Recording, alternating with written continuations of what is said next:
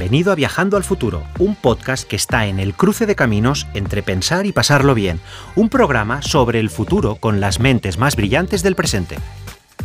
Lo único que sabemos del futuro, con seguridad, es que todos los pronósticos del futuro fallan. Seguramente incluso este pronóstico del futuro que dice que falla también fallará.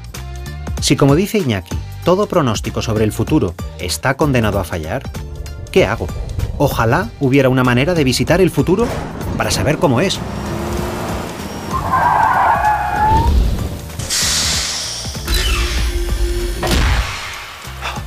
¿Eres Pablo Foncillas? Sí, Tienes que acompañarme al futuro. Me manda Pablo Foncillas de ahí para que puedas ver cómo es. ¿Estás preparado? pero ¿cómo se viaja al futuro? Oh, básicamente es como hacer un viaje en coche, pero sin atascos. Año de destino 2030.